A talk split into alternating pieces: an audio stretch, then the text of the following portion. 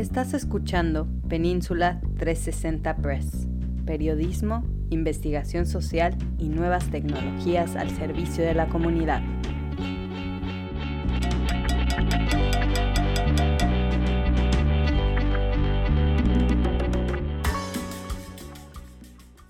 Valle Imperial, luchar o morir en tiempos de COVID-19. Península 360 Press con el apoyo de Ethnic Media Services por Karina Alvarado, Analí Meraz Bartra y Manuel Ortiz Escames. Calexico, California. La pandemia por COVID-19 afectó a todo el mundo, sin embargo, perjudicó significativamente a los más desfavorecidos.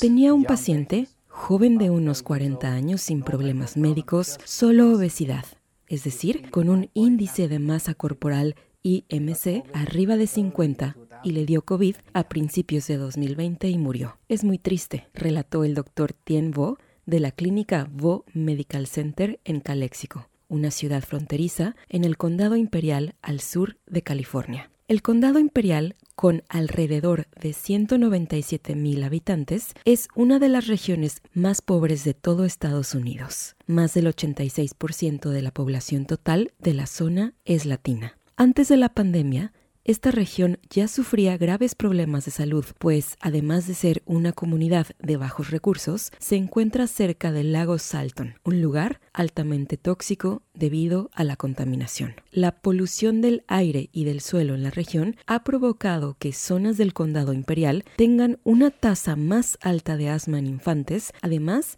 de altos índices de obesidad y diabetes. Otra cosa muy importante aquí, además de la obesidad, es que hay muchas personas con asma y enfermedades pulmonares obstructivas crónicas. Estamos muy contaminados debido al Salton Sea y eso también contribuyó a la alta tasa de mortalidad por COVID. Explicó el doctor Bo para Península 360 Press. Con la llegada de la pandemia por COVID-19, el condado imperial que es una región compuesta mayormente por trabajadores agrícolas, fue uno de los más afectados por la enfermedad causada por el virus SARS-CoV-2, provocando una de las tasas más altas en hospitalización y mortalidad del país. Al ser una ciudad fronteriza, el Valle Imperial recibe a diario cientos de trabajadores provenientes de México que cruzan la frontera para laborar en los campos agrícolas. Estos trabajadores, aunque son reconocidos como necesarios para la supervivencia de miles de personas por las organizaciones de la sociedad civil, son grupos que han sido marginados e ignorados por los gobiernos federales y estatales históricamente. Y realmente sí nos abandonó el presidente Trump declaró Luis Olmedo, director ejecutivo del Comité Cívico del Valle. A pesar de que la región fue altamente afectada, las autoridades federales y estatales no le prestaron la debida importancia, abandonando así a las comunidades vulnerables que viven en esa área. Este abandono no solo trajo incertidumbre a las comunidades desfavorecidas del condado, sino que también desencadenó que otras organizaciones y fundaciones cesaran el apoyo. Cuando comenzó la pandemia por COVID-19, a pesar de que el estado de California tuvo intenciones de trabajar con el Valle Imperial para dar pie a mejoras en temas de salud, tecnología, economía e infraestructura, a los rancheros son los que han controlado la política aquí. Que ellos quieren gente que no tenga futuro para que siga levantando la cosecha de esos campos. Apuntó Raúl Ureña, vicealcalde de la ciudad de Caléxico. Pero era evidente que en las primeras alocaciones que hace el Estado hacia todos los condados favorece disproporcionadamente los condados con más población y con más poder político. Estamos hablando de San Diego, Los Ángeles, San Francisco. Nos tocó proporcionalmente una burla aquí en el Valle Imperial. No sé qué era el pensar de los oficiales en Sacramento, pero el Valle Imperial tuvo por casi toda la pandemia, la tasa más alta mortal en índices ah, de casos en, casi todo el país, ¿verdad?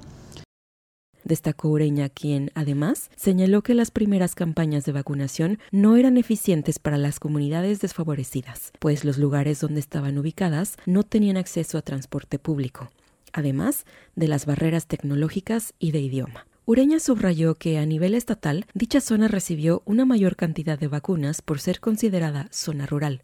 Sin embargo, destacó que alrededor de 50.000 personas al día cruzan la frontera para trabajar, por lo que fue fundamental considerar la interacción que se tiene, incluso con las ciudades mexicanas. Luis Olmedo reconoció que cuando estaba el presidente Obama hubo mucho apoyo.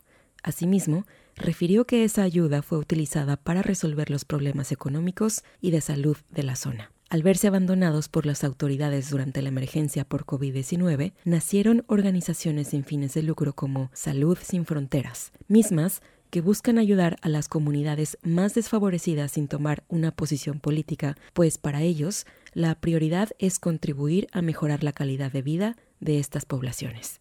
Las campañas de vacunación comenzaron a ser exitosas gracias a estos grupos de la sociedad civil, quienes avanzaron estratégicamente en la protección de la población más vulnerable, a pesar de las dificultades económicas y de transporte. Además, Combatir la desinformación fue uno de los más grandes retos para las organizaciones sin fines de lucro que buscaban apoyar a las comunidades, pues según Olmedo, las preferencias políticas influyeron negativamente en la toma de decisión, ya que los discursos antimascarillas y antivacunas se expandieron por todo el territorio. Mitos sobre supuestas afectaciones al corazón hasta la supuesta implantación de chips por la vacuna contra COVID-19 circulaban prominentemente en el condado imperial a pesar de que los Centros para Control y Prevención de Enfermedades CDC, por sus siglas en inglés, han señalado que dicha información es falsa. Organizaciones como Salud sin Fronteras le hicieron frente a la pandemia aún ante dificultades particulares de la región. Tal es el caso de las afectaciones de salud debido a la contaminación del aire,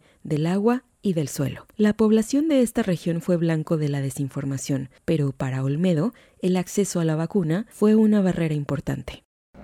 Y, y ahí es donde muchas veces nuestra comunidad no se les da la decisión comentó Luis Olmedo en relación con la influencia que tuvieron los mitos en la comunidad para recibir la inoculación contra COVID-19 pues a pesar de que la desinformación ha sido uno de los factores que ha minado la confianza de la gente en la vacuna, al inicio de las campañas de vacunación había pocas oportunidades de recibirla en el condado imperial. A los recursos del Estado focalizados en apoyar a la población ante la emergencia sanitaria, también se sumó el sector filantrópico que comenzó a proveer recursos a organizaciones como Salud sin Fronteras para crear campañas en ambos lados de la frontera, de manera que las barreras económicas, tecnológicas y de idioma disminuyeran, creando oportunidades para que las comunidades latinas y de trabajadores agrícolas fueran registradas y posteriormente vacunadas. Las organizaciones de la sociedad civil fueron clave ante la emergencia por COVID-19, pues apoyaron principalmente a campesinos y otros trabajadores esenciales a través de recursos estatales y federales. Olmedo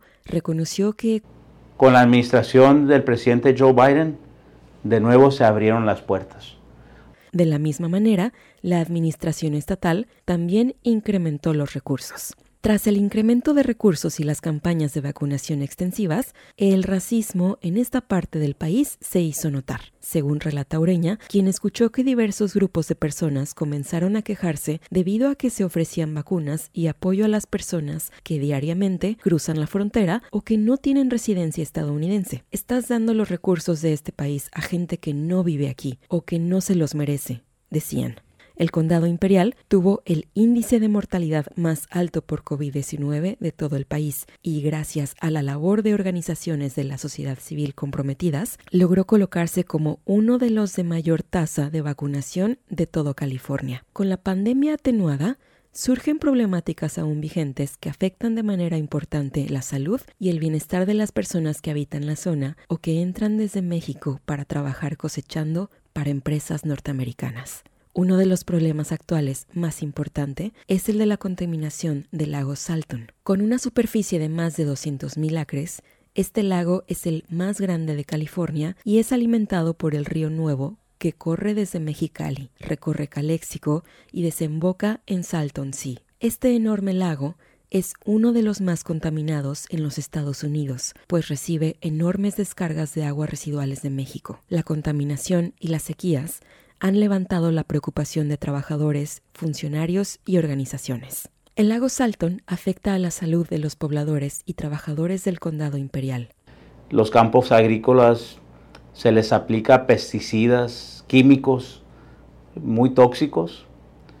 Son más de 100 años se han descargado esos tóxicos a, a este estanque de agua que le hicimos Salton Sea señaló Olmedo. El mayor lago de California ofrece más de 380 millas cuadradas de actividades recreativas al aire libre, como la navegación, la observación de aves, la acampada y la pesca, anuncia TripAdvisor sobre el Salton Sea. Lo que deja fuera esta descripción es que las aves aparecen muertas a media calle y la pesca está estrictamente prohibida. Lo que alguna vez fue un bello lugar turístico, rodeada de casas de descanso para personas adineradas, ahora es un poblado seco y peligroso. Olmedo advirtió que de secarse por completo el lago, más de 100 millas alrededor resultarán afectadas en temas de salud y de alimentos, incluyendo Los Ángeles y San Diego, entre otras ciudades, alcanzando estados como Arizona y Nevada.